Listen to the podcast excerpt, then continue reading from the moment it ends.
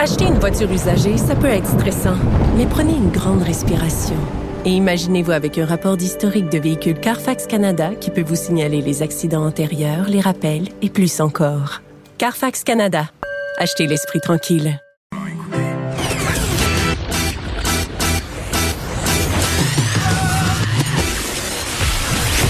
Pour elle, il n'y a jamais de mauvaise question. De 13 à 15. Les effronter.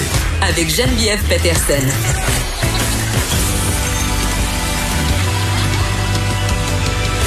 Cube Radio.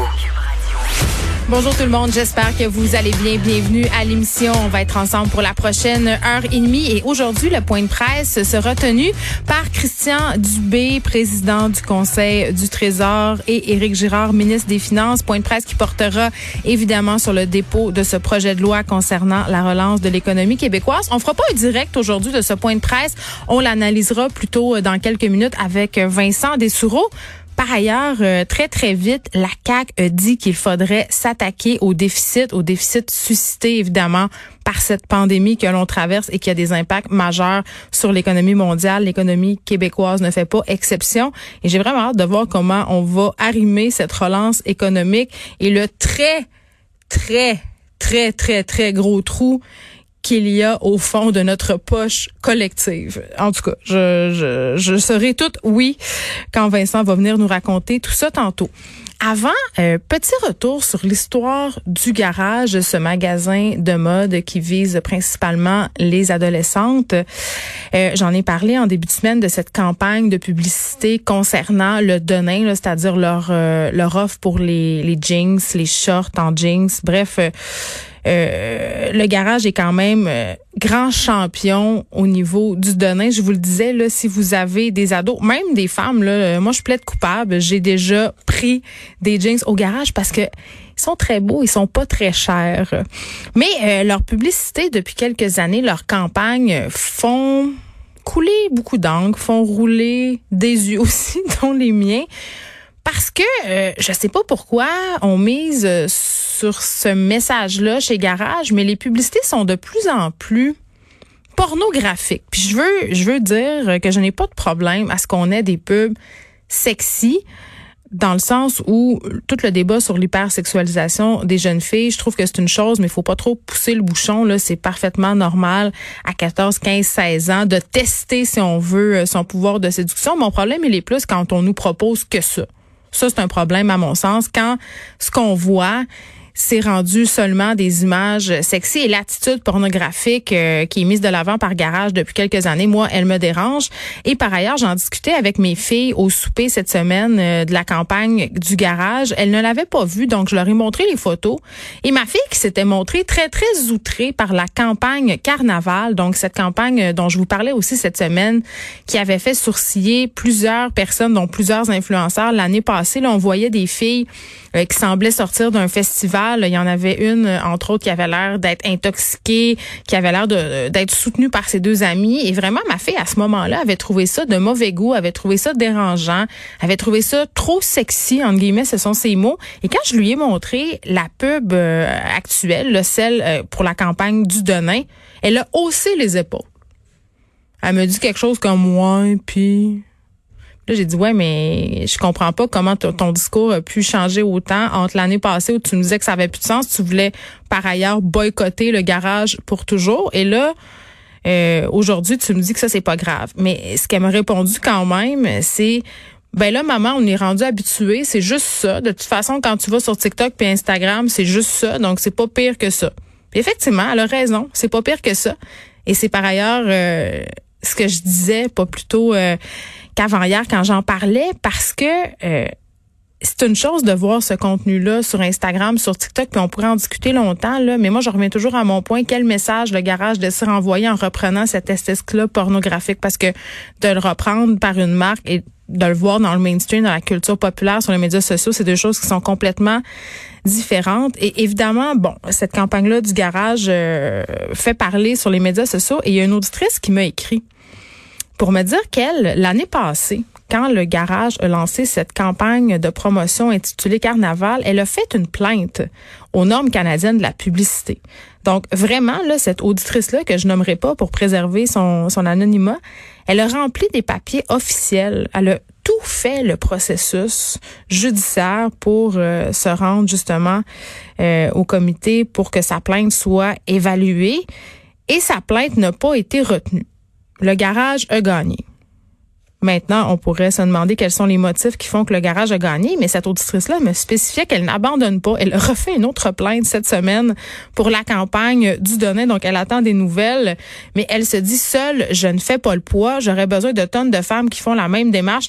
Elle dit des femmes, mais pourquoi pas des hommes? Parce que moi, j'en ai lu aussi des commentaires de pères, même pas de pères, des, des, jeunes hommes qui disaient, écoutez, ça n'a aucun sens quand ce qu'on nous propose, c'est seulement une image de la femme tout le temps aguichante, tout le temps, euh, une femme qui tout le temps l'air de vouloir du sexe. À un moment donné, on, en aura la soupière. Et un truc dont, j'ai pas parlé parce que j'étais mon attention euh, était davantage tournée vers le message qu'on désirait envoyer et l'attitude du mannequin, ce qu'on lui avait demandé de faire, le montage photo aussi qui rappelait la cam girl, qui rappelait justement, euh, qui, nous incitait à penser que ça allait finir euh, en nudité finalement. Euh, c'est le corps de cette jeune femme-là. Je sais pas, elle a quel âge cette jeune femme-là, mais on a beaucoup souligné sur les médias sociaux cette espèce d'image réaliste, c'est-à-dire une taille très fine, des courbes très très affirmées. Donc euh, ça vient ajouter une espèce d'autre couche sur justement la pression que peuvent ressentir certaines femmes. Et quand je lis des commentaires sur les médias sociaux fort violents sur le fait que les femmes qui critiquent la pub du garage sont juste des jalouses, ça vient me chercher un peu. Ça vient me chercher un peu. C'est pas une question d'être jalouse, c'est une question de se dire qu'à un moment donné, ce n'est que ces images-là qu'on présente aux femmes, aux jeunes filles, aux hommes, aux jeunes hommes aussi, parce que si ça avait été un jeune homme en six-pack avec un petit, un, petit boxer, ça aurait été le même problème pour moi. À un moment donné, est-ce qu'on pourrait avoir une diversité de corps? Est-ce qu'on pourrait avoir une diversité de messages? C'est correct d'être sexy, mais tabarouette, je passe pas 24 heures sur 24 en petit talon haut puis en petit short de jeans avec une moue boudeuse en invitant en. Il y a d'autres choses dans la vie. Des fois, on fait l'épicerie, des fois, on prend son bain. Hein? On n'est pas tout le temps en train de penser à la prochaine fois qu'on va baiser avec quelqu'un. Juste, juste dire ça.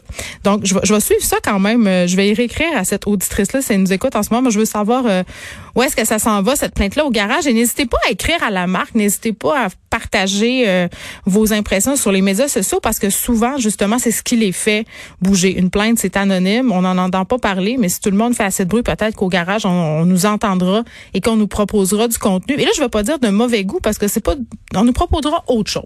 Hein? OK. Déconfinement. Ce matin, j'ai vécu deux expériences diamétralement opposées et j'avais envie d'en jaser euh, aujourd'hui parce que vraiment c'était le jour et la nuit. Là, on reprend nos activités là, euh, c'est pas normal mais les choses sont en train de rouvrir euh, et ce matin, il y avait des il y avait des travaux chez nous. Donc, il y avait des travailleurs de la construction qui devaient pénétrer à l'intérieur de mon domicile pour venir faire les dix travaux. Donc, ça sonne chez nous à 7h20. Évidemment, hein, je vous le donne en mille, je dormais encore, j'avais le mascara coulé jusqu'en dessous des bras. Je leur ai répondu, ils se sont pas sauvés. Ça, c'était tel que tel. Et là, ils m'ont dit, ma petite madame, on a des travaux à faire, blablabla. Bla, bla. Et là, je leur ai dit, mais où sont donc vos masques? Où sont donc vos visières? Et où sont donc vos gants? Et là, les deux se regardent, interloqués, et me disent, euh, ben, ils sont dans le troc. J'ai dit, ah, sont dans le truck. J'ai dit, mais je pense qu'il faudrait qu'ils soient dans votre face puis sur vos mains. Et là, ils m'ont dit, mais on peut les mettre si vous voulez. Et là, j'ai dit, ben, je veux. je veux que vous les mettiez. Mais ça avait tellement l'air de finalement pas faire leur affaire que je leur ai écouté euh, passer par en bas et toucher pas à grand chose. Et vraiment, euh, ces deux gars-là ne respectaient vraiment pas la distanciation. J'ai dû me reculer à plusieurs reprises. Et on me chuchote à l'oreille que ça se passe quand même à grande échelle en ce moment, c'est-à-dire euh, dans le domaine de la construction et d'autres domaines, des visières, euh, des masques puis des gants qui restent dans le char. Et là, moi, je compare ça au port du gilet de sauvetage. OK? Vraiment, là, je vais faire un parallèle. Suivez-moi. On le sait, porter un gilet de sauvetage, ça peut nous sauver la vie. Pourtant, combien de fois j'ai vu des personnes, pour ne pas dire des bonhommes, le laisser dans le fond de la chaloupe, comprends-tu, dans le fond du bateau, en se disant, hey, c'est pas grave, si jamais, je, si jamais on chavire, je vais le prendre. Plein de fois. Genre, c'est le comportement le plus populaire, généralisé. Toutes les fois que j'ai fait du bateau, les vestes de sauvetage sont dans le fond du bateau. Puis si tu veux le mettre, là, ton gilet de sauvetage, et là là, si tu portes ton gilet de sauvetage, là, là, je parle pas nécessairement dans une chaloupe, je parle d'un gros bateau. Tu es considéré comme un faible, une peureuse, quelqu'un qui capote. Puis même s'il y a des amendes, là, même s'il y a des gens qui se promènent pour euh, vérifier que les gens ont, bien leur gilet de sauvetage dans les embarcations, vraiment, on les porte pas. Euh, mon ex-beau-père, une fois, on était à pêche, OK? Sur la ZEC, on a tué, là, vraiment très loin dans le bois. On était dans le chaloupe on voulait s'ancrer, OK, pour aller pêcher juste sur le bord de la fosse, là. Tu sais, juste là. Fallait pas dériver, c'est là que ça mord. Donc, je le regarde puis je fais, hey, faudrait s'ancrer. Il jette l'encre à l'eau et il s'attache la corde de l'angle autour du pied. là, je suis comme, mais, mettons, s'il arrive quelque chose, t'es attaché avec l'angle. Si tu tombes à l'eau, tu coules. Mais ah ben non, il arrivera rien. Ça fait 50 ans que je construis une chaloupe. Mais c'est ça. Des accidents comme ça, il y en a eu plein. Et c'est la même affaire avec les masques, OK? On s'entend, là, on a pas mal plus de chances d'être en contact avec le virus que de chavirer en bateau. Mais ça sert à rien de laisser son masque dans le fond de la chaloupe, dans le fond de la sacoche, dans le fond de la boîte à gants. Il faut le porter. Il faut le porter. Ça peut littéralement sauver des vies. Et il faut aussi le laver après, parce que ça aussi, je vois ça euh, tantôt en, en m'en venant ici. Je voyais un, monsieur mettre son masque, il voulait rentrer au Archambault, met son masque, enlève son masque, le met dans sa poche. Ça sert à rien, cela. Là il faut il faut l'utiliser correctement. Donc ça clash un peu avec l'expérience que j'ai vécue 25 minutes après quand j'ai dû me rendre d'urgence chez l'orthodontiste pour moi-même. Là, ça avait aucun sens. 2001, l'Odyssée de l'espace. J'ai dû me me à grandeur. Il y avait le monde avait des visières, il y avait des panneaux de plexiglas. On fonctionnait bien sûr pas au top des capacités. Par ailleurs, ils n'ont pas pu faire la réparation qu'ils auraient dû faire sur mes dents parce qu'ils sont back order sur plein de produits et ça, ça ça aura des conséquences financières énormes. D'ailleurs, il y a des chirurgiens dentaires aujourd'hui qui demandent au gouvernement de pallier justement à ces pertes financières qu'ils vont devoir essuyer parce que trop de nouvelles mesures, trop de matériel euh, à utiliser. Donc vraiment, c'est ça, deux expériences diamétralement opposées pour moi ce matin. D'un côté, des gens qui ont l'air de penser que la COVID-19 c'est une conspiration. Et de l'autre côté, euh, des mesures de sécurité draconiennes. Je pense que si j'ai à choisir entre les deux, je choisis le deuxième scénario.